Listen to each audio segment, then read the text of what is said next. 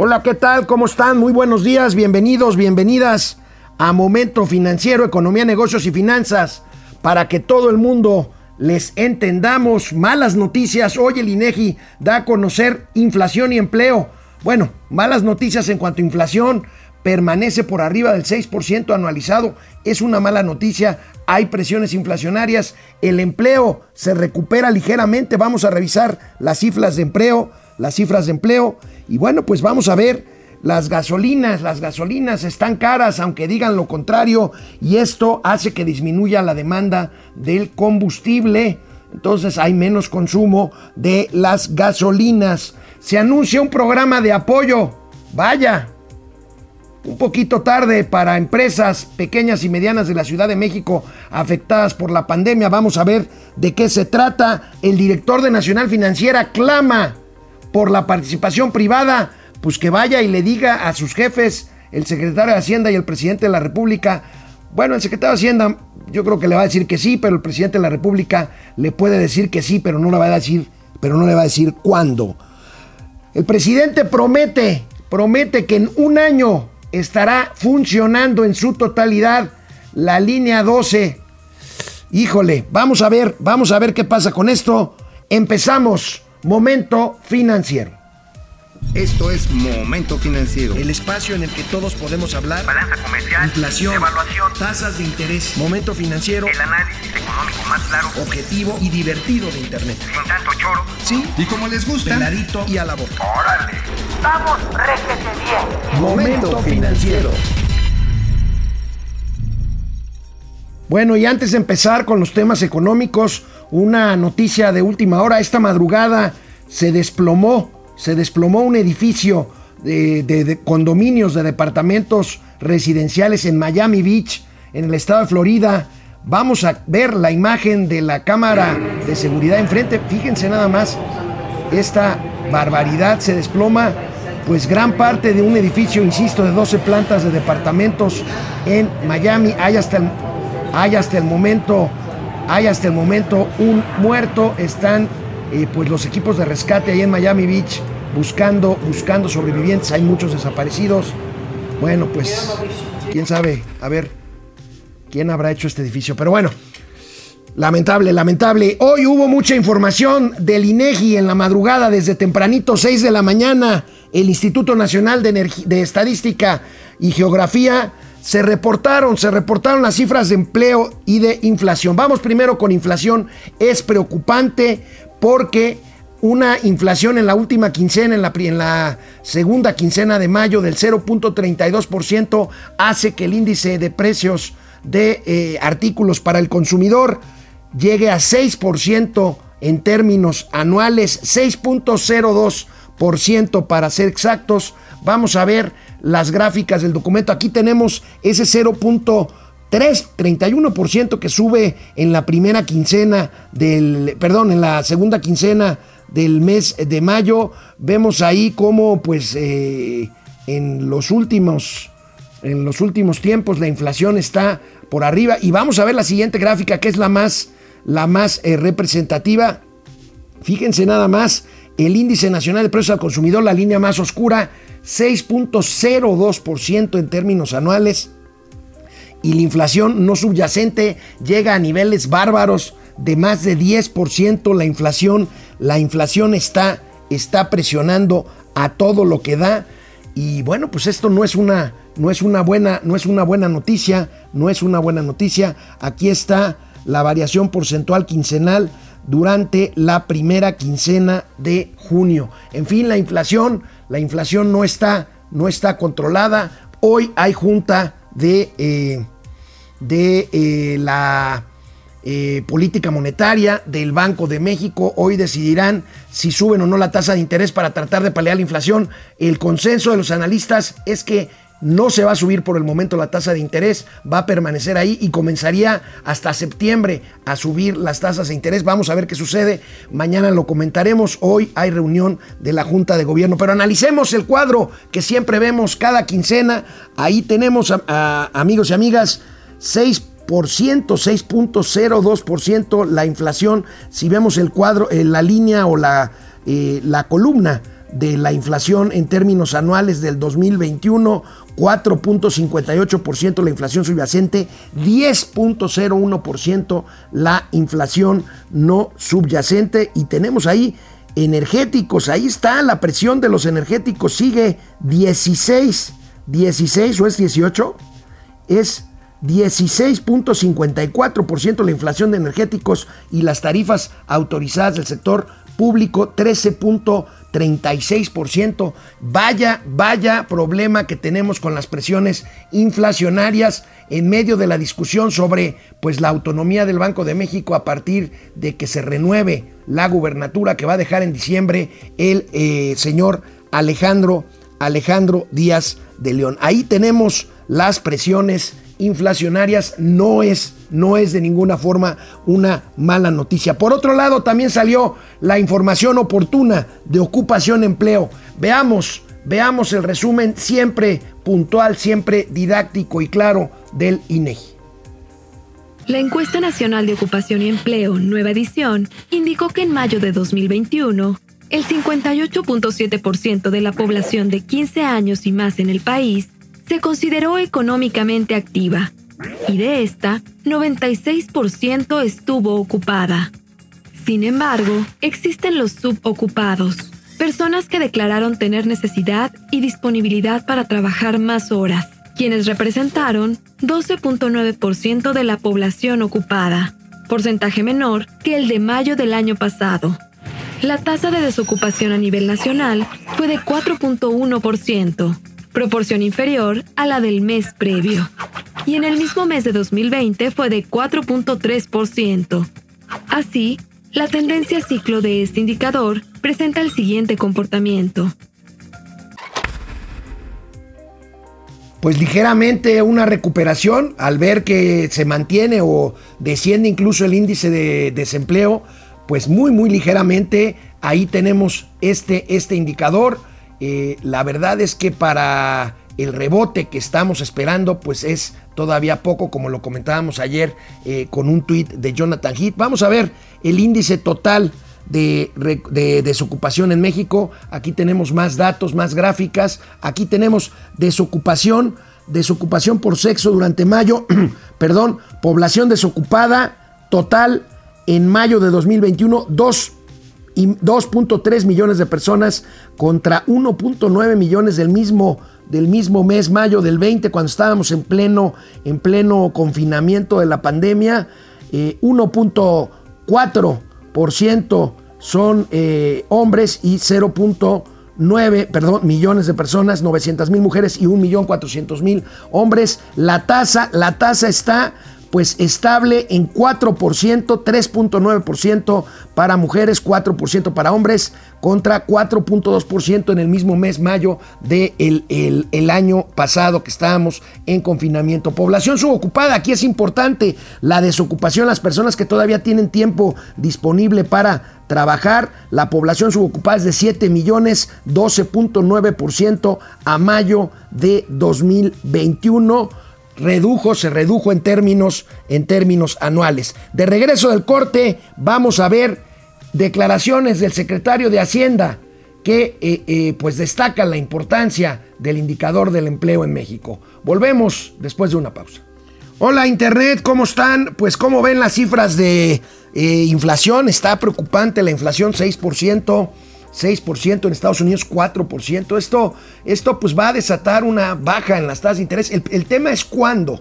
El tema es cuándo los analistas eh, no creen que lo haga hoy el Banco de México en su política, en su junta de política monetaria. Vamos a ver, vamos a ver qué sucede. Y cómo ven lo del edificio de Miami, qué tragedia. Me estaban diciendo aquí por el, por el chicharito una, una broma macabra de si no habrá tenido que ver ahí cierto canciller en la construcción de ese edificio, ni de broma lo digamos, eh, nuestra solidaridad a las personas. Vamos a ver, vamos, hay muchos mexicanos que viven allí en esa zona.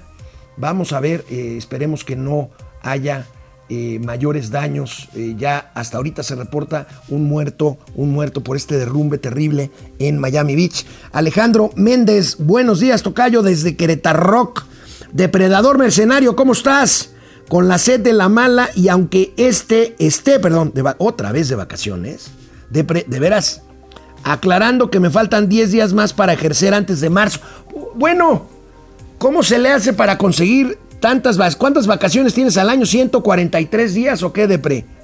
Está bien, está bien. Yo creo que te las has ganado y te las mereces. Estoy seguro de ello. José Almazán Mendiola, López Obrador va a ser el único que informe sobre la línea 12. Ahorita vamos a tratar esto de la línea 12, no porque le corresponda, sino para controlar la información y manipular la conversación. Y Pepe para proteger a la jefa de gobierno. Esto no hay ninguna duda, por lo menos yo no tengo ninguna duda de ello. Francisco Guerra ya bebes de corretear al murciélago jefe Alex. Ahora ya le van a salir todos sus trapitos a la familia del doctor Ackerman, el esposo de la despedida secretaria de la función pública y lo que sucede con el pollo verde en San Luis Potosí. Híjole, terrible lo de San Luis Potosí. Están documentando ahí cosas del gobernador electo, el pollo Gallardo que bueno, pues lo identifican ahí con grupos del crimen, del crimen organizado y todo parece indicar que gobernará el estado el pujante estado de San Luis Potosí. Vamos a la tele. Bueno, y ya que estamos hablando de empleo, el secretario de Hacienda ayer brevemente en un evento que ahorita platicaremos más adelante con la jefa de gobierno de la Ciudad de México,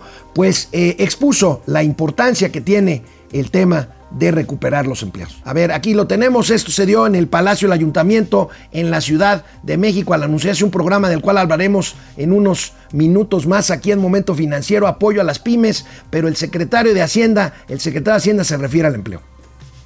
El Instituto Reuters señala que los medios de comunicación en México afrontan los frecuentes ataques de un presidente populista eh, que los acusa a los medios de una cobertura injusticia y de corrupción. Sí.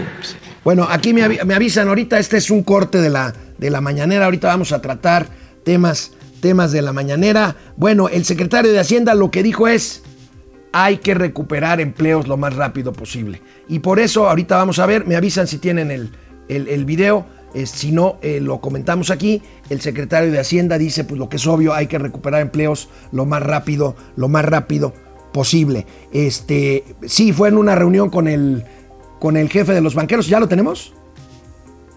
A ver, ahorita, ahorita lo vamos a ver, eh, al secretario de Hacienda y Crédito Público, aquí, aquí lo tenemos.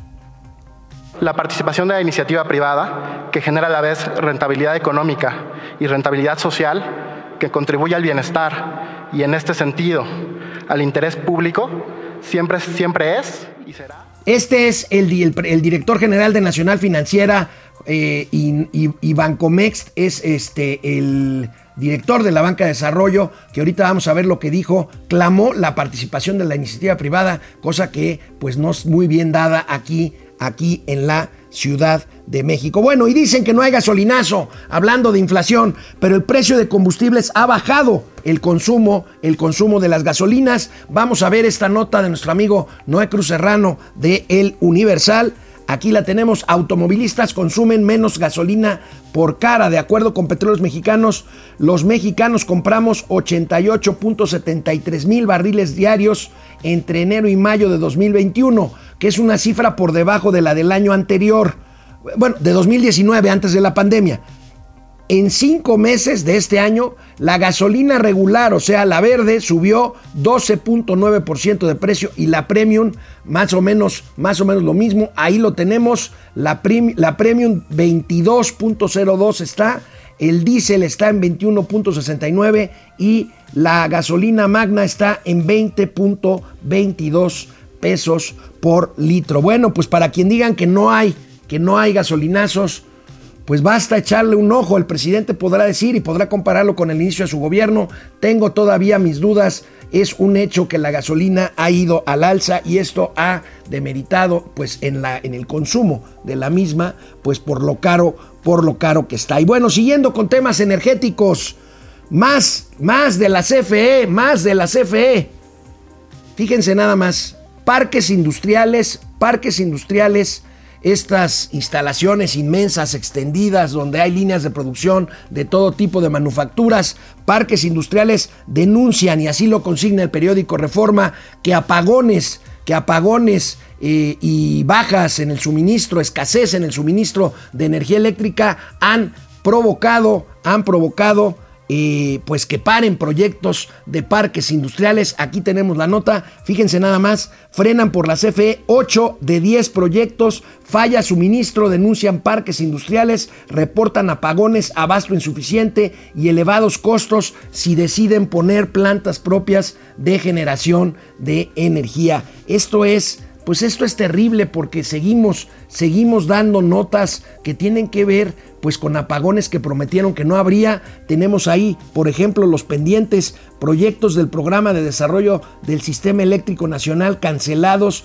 y pendientes de terminar. Ahí tenemos la red de transmisión Reynosa Monterrey con una longitud de 305 kilómetros y fecha factible de inicio abril de 2023. A ver si es cierto. Línea de transmisión Silao Silao Las Colinas, 15 kilómetros y está programada para abril 22. Línea de transmisión Conin, Marqués Oriente y San Ildefonso Tepeyac en Querétaro, 14, 14 kilómetros y medio en abril 20. Pues esta ya no jaló, esta ya no jaló. Línea de transmisión Yautepec, Ixtepec en Morelos. Eh, que este, aquí es mucho, 1261 kilómetros, aquí debe de haber un error diciembre de 2021, pero este proyecto ya está cancelado. Si, si los kilómetros son ciertos, por eso lo cancelaron. 1200 kilómetros no parece, no parece, no parece verídico. Bueno, y quien fuera, quien fuera una brillante eh, subsecretaria de Hacienda y Crédito Público, concretamente de egresos, colega mía, coincidimos ahí en la Secretaría de Hacienda, yo como vocero, ella como subsecretaria de egresos, Úrsula Carreño, hizo ayer claros, claros y graves señalamientos en cuanto a que la falta de certidumbre está afectando precisamente, como decíamos ahorita, a la infraestructura, al desarrollo de infraestructura nacional. Aquí tenemos la nota precisamente que eh, da a conocer las declaraciones de Úrsula Carreño, pega infraestructura a la incertidumbre legal, critica ex subsecretaria, les decía, fue subsecretaria de egresos, eh, la priorización del gobierno en solo tres proyectos, que son pues la refinería Maya, el tren, eh, la refinería de Dos Bocas, el tren Maya y el aeropuerto de Santa Lucía. Y veamos, y veamos pues eh, las obras o las inversiones del Fondo Nacional de Infraestructura, el FONADIT, detenidas pues por, eh, o francamente no priorizadas, pues porque la prioridad está en las obras insignia de este gobierno. Ahí tenemos la autopista urbana Siervo de la Nación en el Estado de México, con una inversión de 12.619 millones de pesos. El libramiento sur de Oaxaca, 3.815 millones de pesos. Pero ¿qué tal los caminitos estos artesanales que presume mucho el presidente de la República? Y en Real del Monte, por ahí por el Chico Hidalgo, qué bueno que no está Mauricio Flores, porque si no estaría ya este, aquí dando lata, 2.244 millones de pesos. Y bueno, esto lo dijo Úrsula Carreño, esta, esta señala, este señalamiento, esta advertencia en el Foro Nacional de Infraestructura que organiza el Instituto Mexicano de Ejecutivos de Finanzas. No hay, fíjense lo que dice Úrsula Carreño y tiene toda la razón, no hay en este gobierno, ya llevamos casi tres años, una sola APP ¿Qué quiere decir una APP? Una asociación pública privada. Un proyecto financiado, caramba, por tanto gasto público como gasto privado y pues la inversión bruta, recuerda Úrsula Carreño también, lleva dos años bajando un promedio de 11% de caída de inversión, de inversión fija bruta y los proyectos que estamos, que acabamos de ver en esa tabla, que parecen no importar por priorizar al aeropuerto de Santa Lucía, al Tren Maya y a la refinería y a la refinería de Dos Bocas. Y bueno, pues sigue en picada, por lo tanto, la inversión en infraestructura cae a su nivel más bajo en 16 años para un primer cuatrimestre, 89.680 millones de pesos en los primeros cuatro meses del año. Vean cómo se compara con la inversión en este mismo periodo de años anteriores, concretamente de 2019 antes de la pandemia. Y bueno, pues ahí tenemos, ahí tenemos este, este, pues esta terrible realidad que por más que digan que si vamos bien, que si el tipo de cambio, que si las remesas, que si el rebote económico, que si el crecimiento, pues el caso está en que no hay inversión y no hay inversión suficiente y por lo tanto no hay infraestructura y por lo tanto no hay ni habrá crecimiento suficiente y adecuado a las necesidades de este país. De regreso del corte hablaremos del comercio, de las ventas minoristas. Hay había ya una ligera recuperación, pero se volvió a estancar. Seguimos insistiendo que los indicadores van formando más una L que, un, que una V en este, en este año difícil, no tanto como 2020, pero difícil aún 2021. Estamos en el canal 76 de Easy Vive TV, canal 168 de Total Play, Mundo Ejecutivo TV. Volvemos a Momento Financiero después de una pausa. Regresamos a Internet, aquí estamos con mucho gusto. Eh, René Franco, jefe Franco, ¿cómo estás? Excelente jueves. Jefe Alex me dice, gracias, jefe Franco. Jacob Frías, buenos días, mis queridos Fakir y Botarga de este Héroes del, del, Norte Financiero. Está bien. Ferrangel, buenos días. Guillermo Sánchez Mendoza, saludos. Jenny Villalba, buenos días. Buen jueves. Queridos Alejandro Rodríguez Cortés y Mauricio Flores Arellano, abrazos solidarios, no dice quién, pero gracias. René Wiris, saludos caballeros. Caballero. Francisco Guerra, estos niveles de inflación hacen más difícil mantener el dinero en inversiones personales. La inflación está desbordando todas las ganancias. Pues claro, porque bueno, tú descuentas la inflación a una tasa de interés en que tengas tu dinero y pues es el rendimiento real y pues ahorita andamos pues más o menos flat en términos y en términos reales pues tu, tu, rendimiento pues es, es, mucho, es mucho menor. Tienes toda la razón Paco Guerra. Bueno, la tasa de interés ahorita a ver si la suben pero bueno, la tasa de interés anda en 4%, la inflación anda del 6%, ahí te encargo, ¿no? Ahí te encargo, Paco Guerra. Pili Sanz, buenos días, es jueves y seguimos en cuarentena. Hay que seguir, hay que seguir cuidándose, viendo el comportamiento de la gente y cómo lo toman a la ligera la pandemia. Esto no va a terminar tan pronto como queremos. No, la pandemia va desgraciadamente en aumento con nuevas variantes nuevas variantes, mutaciones del virus, que ya les han puesto ahí nombres de letras del alfabeto griego, eh, beta, eh, gamma, eh, delta. En fin, este, hay, que tener, hay que tener mucho cuidado, Pili. José Tenorio, buenos días, tío Alex. La economía cada vez más apretada, todo está muy caro. José Almazán Mendiola, confirmado, tenemos regenta, no jefa de gobierno. Ciertamente la constitución cambió para que la jefa de gobierno fuera titular de un poder constitucional estatal autónomo. Y pues no parece serlo. Ahorita vamos a ver y vamos a tener un gatelazo al respecto.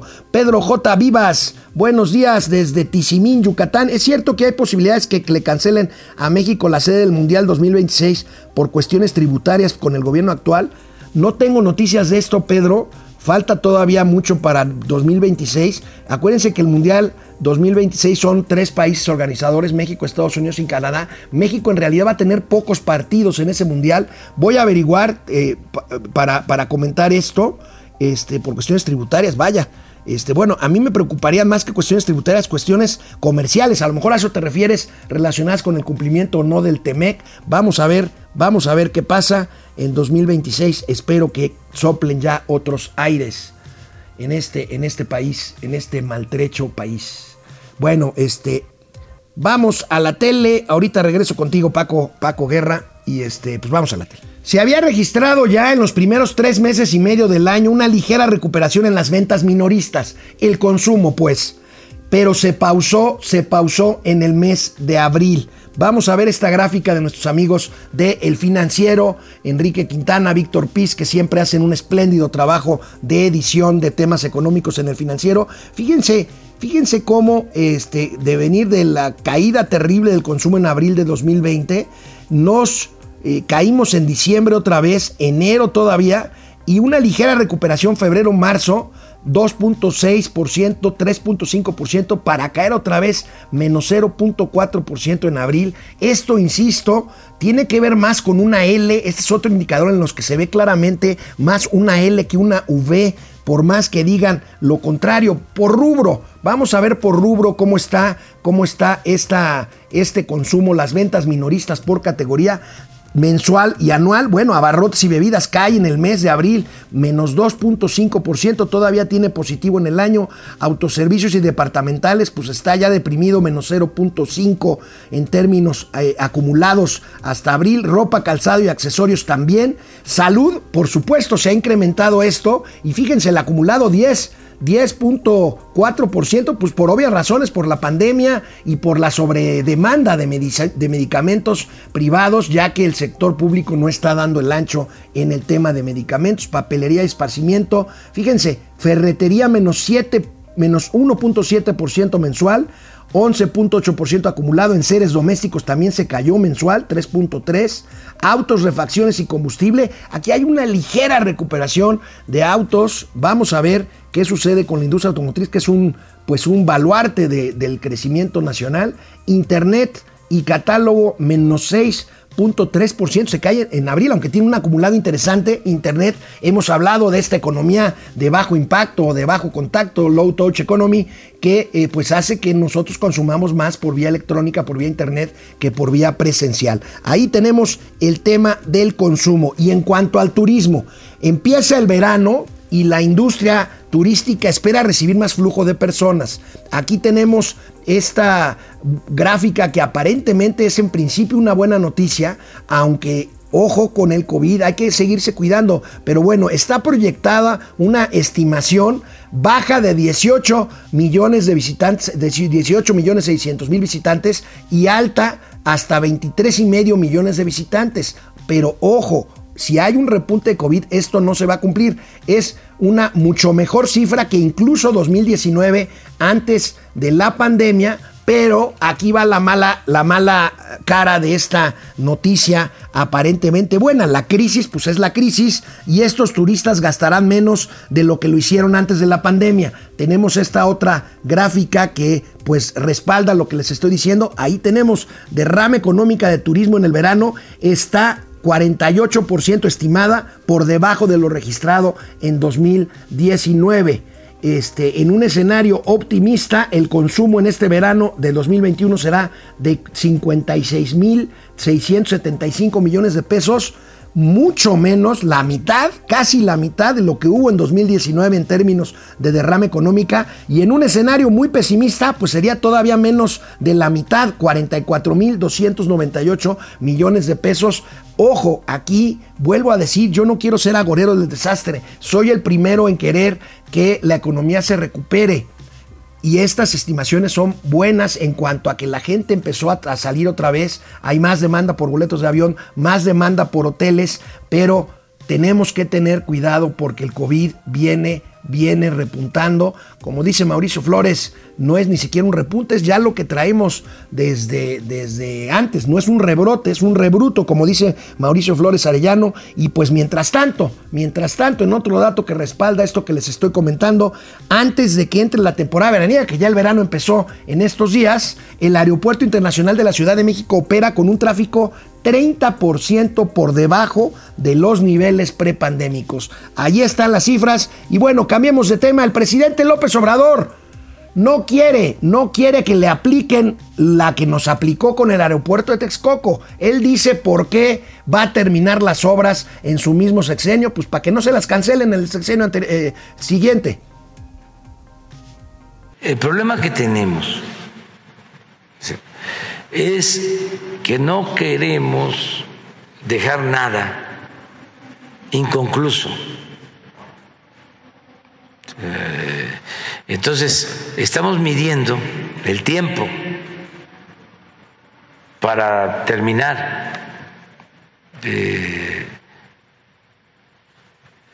Si terminamos a finales del 23, o sea, si tenemos el proyecto este año, se licita este año y lo hacemos en dos, va. Pero ya eh, 2024 no queremos tener obras en proceso, porque no queremos hacer lo mismo que se hacía antes, de dejar obras tiradas inconclusas. Porque así como puede llegar un gobierno responsable que aunque no le guste la obra, diga pues ni modo, ya aquí se invirtió y este y no es un daño mayor. Les voy a poner dos casos. El aeropuerto de Texcoco, ahí era un daño mayor Ahí no se podía seguir, porque eso era un barril sin fondo. Presidente, la cancelación del aeropuerto de Texcoco fue un daño mayor por haberlo precisamente cancelado, no por otra cosa. Ahora, tengo que decirles algo. Eso mismo pensaba Marcelo Ebrard Por eso construyó como construyó la línea 12 del metro y por eso la tragedia de hace unas semanas, aunque, bueno, el presidente promete, ahorita vamos a ver qué promete, pero antes, antes veamos otro caso de una obra inconclusa por cuestiones de corrupción, por cuestiones de mala planeación, el tren México-Toluca. Bueno, el tren México-Toluca, el presidente que dejó inconcluso, el presidente Enrique Peña, el presidente López Obrador ha dicho que lo va a terminar pronto. Bueno, será, según cifras oficiales, terminado el tren México-Toluca hasta 2024. O sea, antes de que termine el sexenio, pero hasta 2024 todavía faltan eh, tres años más para que esto suceda. Aquí tenemos el cuadro eh, de reforma. Son 6.832 millones de pesos. Tiene asignados eh, esta obra para poderse concluir. para este año el presupuesto, 2 mil millones de pesos se han ejercido para su desarrollo en este 2021 y 75% es el avance físico de la obra. A pesar de este avance, pues esta obra ha tenido muchos problemas y será concluida hasta el 2024. Y en cuanto, en cuanto a la línea 12, en cuanto a la línea 12 del metro, la noticia de hoy en Palacio Nacional es que el presidente prometió solemnemente que la línea 12, híjole, se me hace muy, muy, muy aventurado, que la línea 12 estará funcionando en un año. Así lo dijo. En cuanto a lo de la línea, lo que hay que hacer, la línea del metro es rehabilitarla lo más pronto posible. ¿Se toma la decisión de que sea solo usted el que informe sobre este tema? Sí, y lo va a hacer también la jefa de gobierno, pero yo lo hago este, con mucho gusto. Sí, porque ella... Yo ya puedo decirle a la gente de Tláhuac y a la gente de Iztapalapa y de Chalco, los que utilizan ese sistema de transporte, que a más tardar en un año está funcionando eh, de nuevo la línea con toda la seguridad. Y es mi palabra. La verdad no veo cómo, porque es un tramo de 11 kilómetros elevado que prácticamente se va a tener que reconstruir en su totalidad, por no decir volverlo a construir. Regresamos después de una pausa. Bueno, pues este ya nos platicaba este José Almazán de la jefa de gobierno. Quedamos con Paco Guerra. Ahora que según ya van a anunciar el cese de la que es solo directora del metro, la pregunta interesante es a dónde la van a mandar a esconderse. Ayer circuló el rumor muy fuerte de que había renunciado y la sustituiría un señor Galindo, director del sistema de transportes eléctricos, pero esto no se confirmó, tampoco se desmintió, pero no se ha confirmado.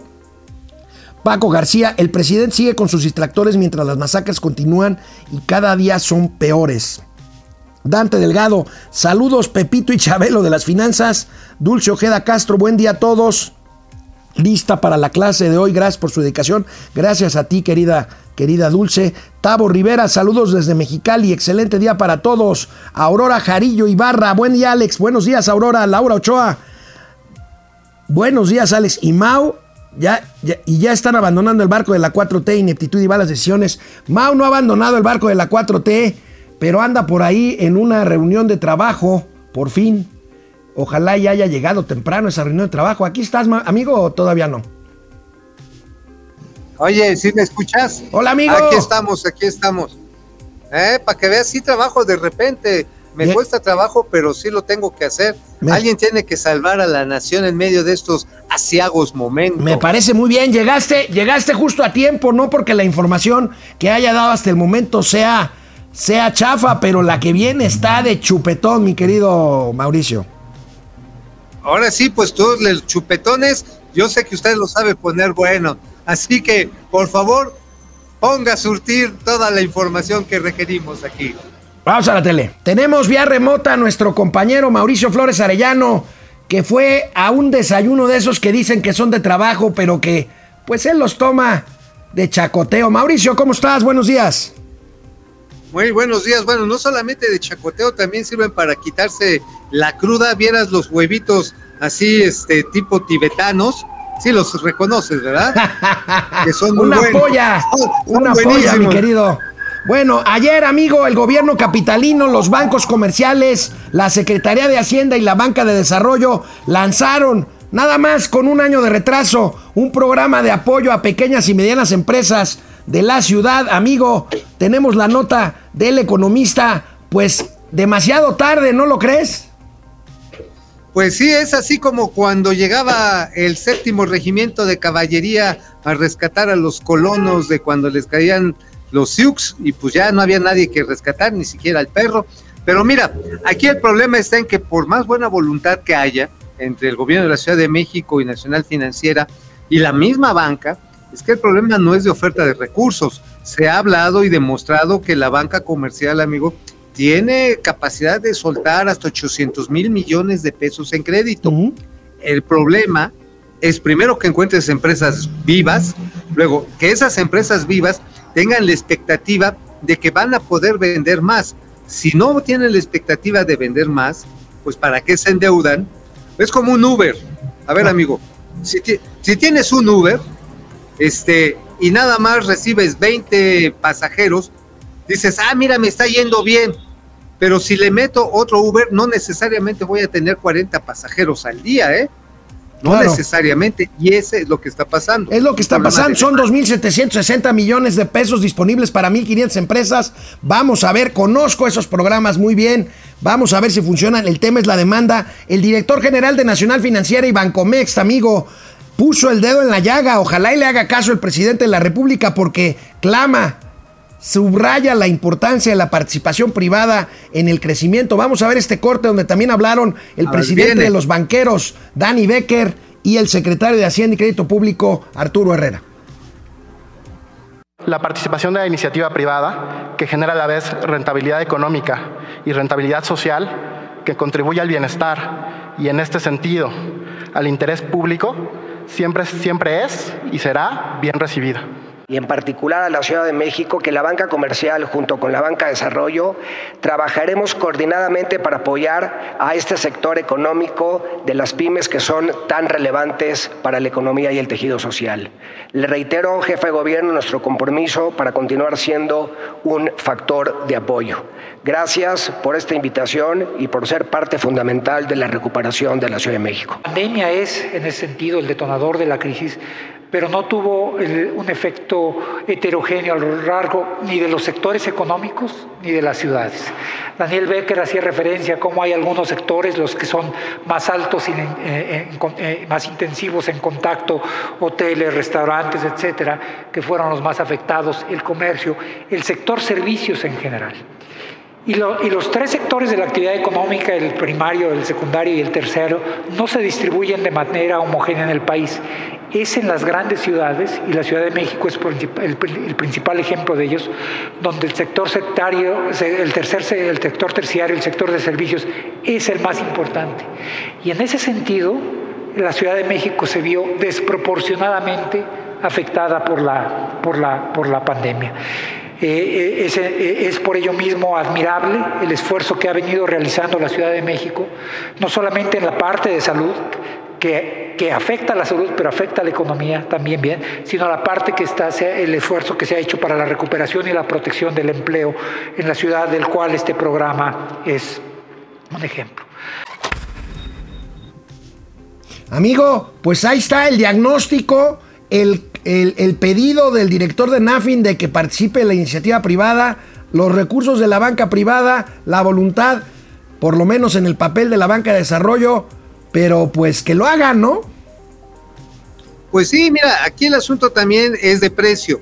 La tasa de interés que vaya a aplicar NAFIN va a ser determinante y también las garantías que pueda ofrecer la banca van a ser determinantes para ver si efectivamente la gente, los pequeños empresarios, el que tiene, por ejemplo, no sé, una estética para que te arreglen las greñas, el que tiene un taller mecánico para que eche a andar los coches, el servicio de plomería, de electricidad en casas, oficinas, tienen que comparar los precios que les van a dar ese financiamiento, porque si de por sí pueden tener un problema de demanda, que es lo que estamos registrando, y además el producto te sale caro, pues no lo agarras, hermano. O sea, eso es, este, pues es economía real, así simple y sencillo. Desafortunadamente, y no quiero ser pájaro del mal agüero, no le quiero echar este, ahora sí que sala una buena intención, pero el hecho que se hayan desaparecido cerca de 500 mil empresas pymes en la Ciudad de México, que la pérdida de la masa salarial haya sido tan grande, sobre todo en el segmento medio, no va a ser rápido cualquier proyecto de, esta, de este tipo de recuperación. Y tú lo dijiste bien, amigo.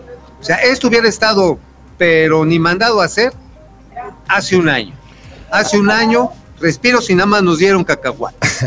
Así es, amigo. Y hablaste ahorita de desaparición de empresas. Hablemos de desaparición de otras cosas. El presidente hoy insistió en desaparecer los malditos perros asquerosos, como dices tú, organismos autónomos. Hoy le tocó al INAI, al Instituto Nacional de Transparencia. Vamos a ver.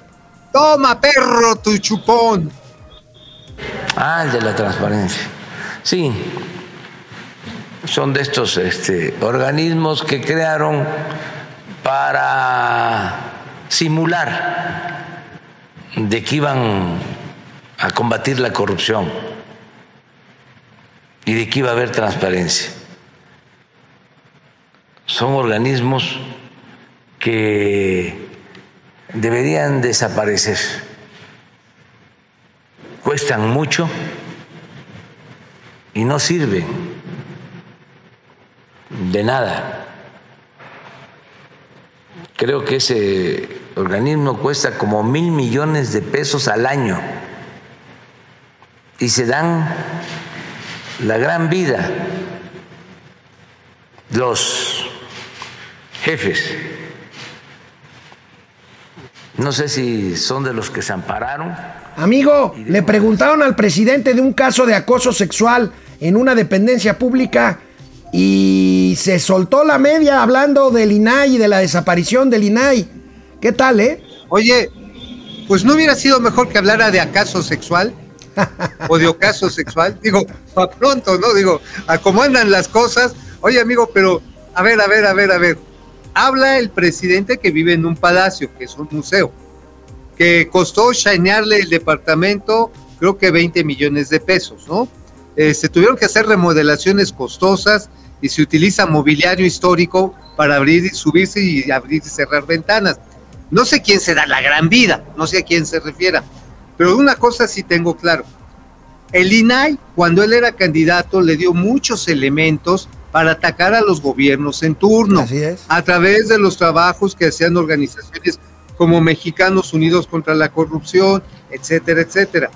Ahora, el INAI tiene la función de estar mostrando muchas irregularidades en los procesos de adquisición pública que están en curso. ¿eh? Bueno, pues este, así es, amigo. Este, la verdad es que aunque digan que ya no hay corrupción, la verdad es que en los procesos de adquisiciones de grandes productos y servicios en toda la administración pública federal siguen registrando graves y obvias irregularidades, pues que se denuncian precisamente muchas veces vía el INAI, ¿no? Así es, simplemente vamos a dar unos ejemplos ahorita y regresar. ¿Cómo ves? Perfecto. Vamos a una pausa, canal 76 de Easy, canal 168 Total Play, volvemos. Aquí estamos, internet, ahí está Mauricio Flores para quienes estaban llorando porque no estaba, ahí lo tienen. Ándele. Vivito y El coleando. primero Tavo Rivera. estar chillando eras tú, amigo. No, amigo, de veras, ¿eh? Tú sabes, tú sabes la verdad que sin mí no hay quien te llene el pocillo. Yuri, Yuri, Damián, buen día.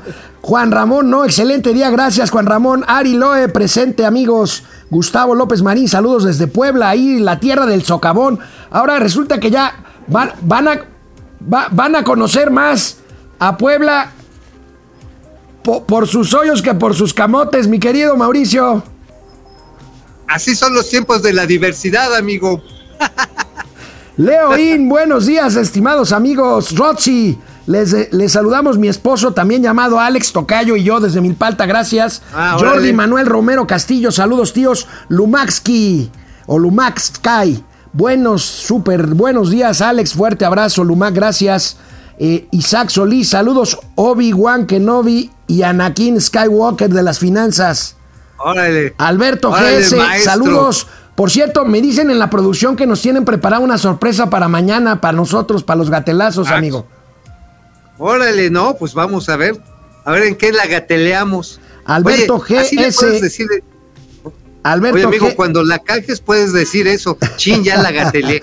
Alberto GS desde Texcoquito Ranch, Francisco García.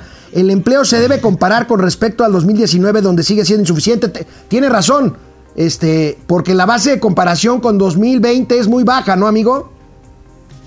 Totalmente, sí, pues es rebote estadístico. Bueno, vamos a la tele. Oye, amigo, eh, Mauricio Flores, querías comentar algunos casos eh, de todavía, pues, aunque dicen que no hay corrupción y saca el pañuelito blanco el presidente. Bueno, yo tengo uno, el de la última licitación del IMSS, en donde adjudicaron a un proveedor que tenía una cotización mucho más alta para unos productos ahí médicos. Y bueno, tú tienes otros ejemplos. Sí, no, casos muy ejemplificativos que están en el caso de Segalmex Seguridad Alimentaria Mexicana, esta empresa en la que congregaron tanto a Diconsa como Liconsa. Mira, de entrada deben cerca de 8.500 millones, 8.500 millones de pesos a proveedores. A proveedores que, pues ahora sí, ya firmaron acuerdos, convenios y no les han querido cumplir. Ahora, muchos de estos fueron contratos en asignación directa. Recordemos, la asignación directa hoy ocupa el 85% y en algunos casos más de las adquisiciones de gobierno. Ahora, cosas extrañas que sí uno dice, a ver, ¿cómo estuvo eso? En el caso de las lecherías y no las de este de allá de, Sacarías de onda. Zacatlovaquia, sino- no, no, no, sino las de que están, por ejemplo, allá en Chihuahua, que están en Durango, es de que sucedieron cosas muy extrañas con la deshidratación de leche. Tú se has puesto a sudar la leche, ¿no? o sea, es cuando se le extrae la grasita y esa grasa, este, butivírica que le llaman, se vende por aparte. Bueno, han hecho una serie de trucos ahí en Segalmex a través de estas deshidratadoras. Y hay denuncias públicas ya de ello, que la leche se la vuelven a vender a Segalmex, es decir, nada más le venden el suerito en calidad de leche y luego la grasita se la echan por otro lado. O sea, negocio doble con el cual se- hay funcionarios que incluso hoy se han enriquecido y ya traen a la poli encima. O sea, sí hay corrupción en este gobierno, ¿no? Oye, y estoy amigo. hablando de uno. Oye, amigo, rápidamente, en 20 segunditos para ir a los gatelazos, ¿qué opinas de que Walmart no va a dejar entrar otra vez a sus tiendas a los viejitos, a los adultos mayores, para que sean empacadores en las cajas de las tiendas departamentales? Pues que el que objete, pues que objete, ¿no? Así de plano. Porque este, sí, la objeción a que trabajen sí es muy propia de los objetivos, ¿no? Bueno. O sea, qué mala onda. Sí, coincido. Oye, Co- nada más una cosa, nada más una cosa. Creo que Walmart tiene suficiente dinero y capacidad como para darles un espacio seguro a los adultos mayores. Estoy ¿Sabes quién lo está haciendo ya bien? Le voy a decir algo nada más para que le caliente a los señores de Walmart, para que les duela así cañón. En Soriana. ¡Bolas! Y yo por eso voy a regresar a Soriana. En Soriana ¡Gol! ya regresaron los viejitos con careta, con cubrebocas, les ponen alcohol, guantecitos. Señores de Walmart, no sean macanas. Bueno, vamos con los gatelazos, amigo. La jefa de gobierno, sabemos que es leal Andrés Manuel López Obrador, pero amigo, una cosa es lealtad y otra cosa es sumisión absoluta. No le ayuda, me parece, nada la jefa de gobierno. Mira lo que dijo ayer cuando le A preguntaron sobre la línea 12 del metro. A ver, viene. Sí, eh, no quisiera yo informar mucho más. Hay un acuerdo de que todo se informe a través del presidente de la República y creo que es importante eh, pues mantener este acuerdo. No es que haya nada que esconder, sino sencillamente que eh, se está reuniendo con el comité. Amigo, amigo, que hable mi jefe por mí y no es su jefe, es la Pero, o jefa sea- de un estado libre y soberano. No, no, no, momento. Esto es Gansotitlán.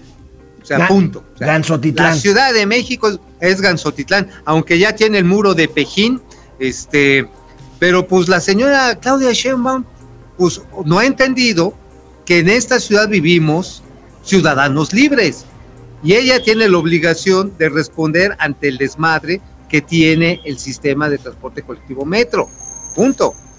Oye, amigo, hablando de esto y del metro, me acordé de la desaparecida Florencia Serranía, cuya renuncia fue un rumor el día de ayer, no lo han confirmado, pero ¿por qué no recordamos el gatelazo de cuando Florencia A ver. Serranía salió a tratar de explicar lo inexplicable?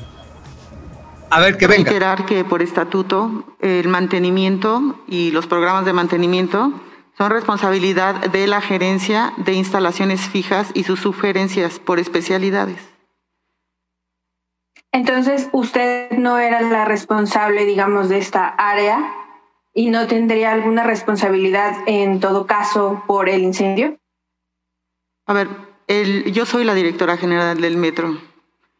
Solamente. Sí. Mauricio Flores Arellano, tú solo eres un pobre y miserable columnista económico y financiero. Pues sí, yo qué culpa tengo de las tontejadas que escribo todos los días. Total, yo nada más las publico. Oye, yo creo que de ahí le aprendió doña Claudia Sheinbaum. Dice, no, yo nada más soy la jefa de gobierno. A mí, ¿por qué me andan preguntando? Por eso, por eso puse este corte, amigo, el gatelazo. Oye, y el presidente de la República hace una definición muy clara en torno al peligro que implica centralizar tanto poder, tanto poder político y tanto poder de declaratoria. Mira nada más esto. A ver. El poder atonta a los inteligentes y a los tontos los vuelve locos. No, pues sí.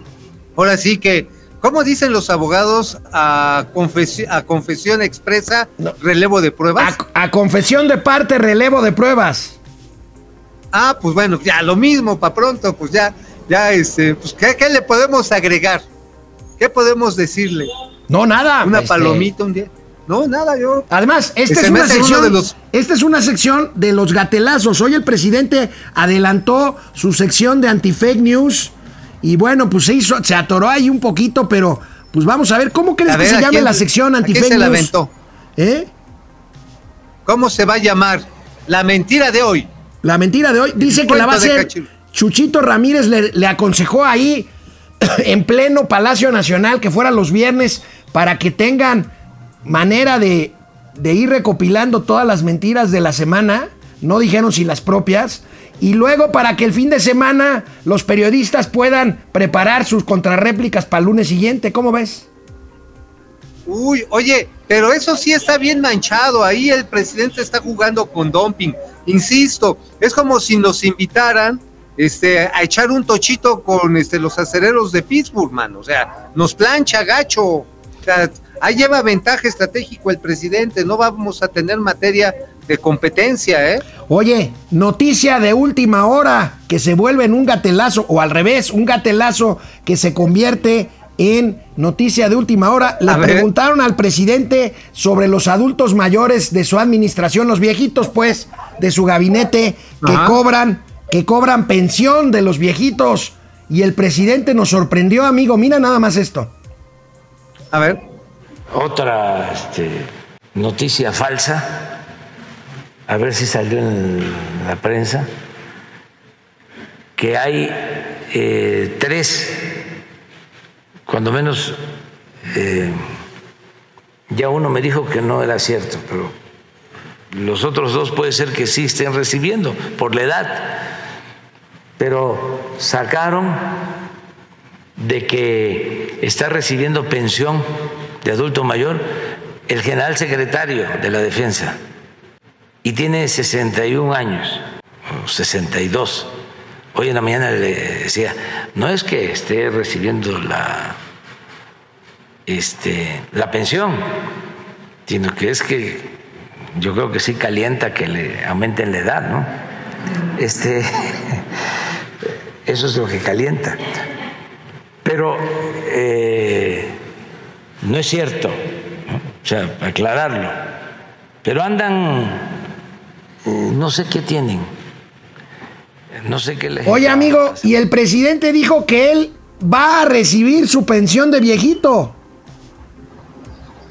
¿Cuál de los tres mil paros? Él, va, él, la va a recibir, dijo que ya se apuntó para recibir la tarjeta. Bueno, mira, pues yo creo que esa edad, pues es lo único que te puede calentar, ¿no? Amigo, nos vemos mañana ah. aquí en el estudio. Ay, nos vemos.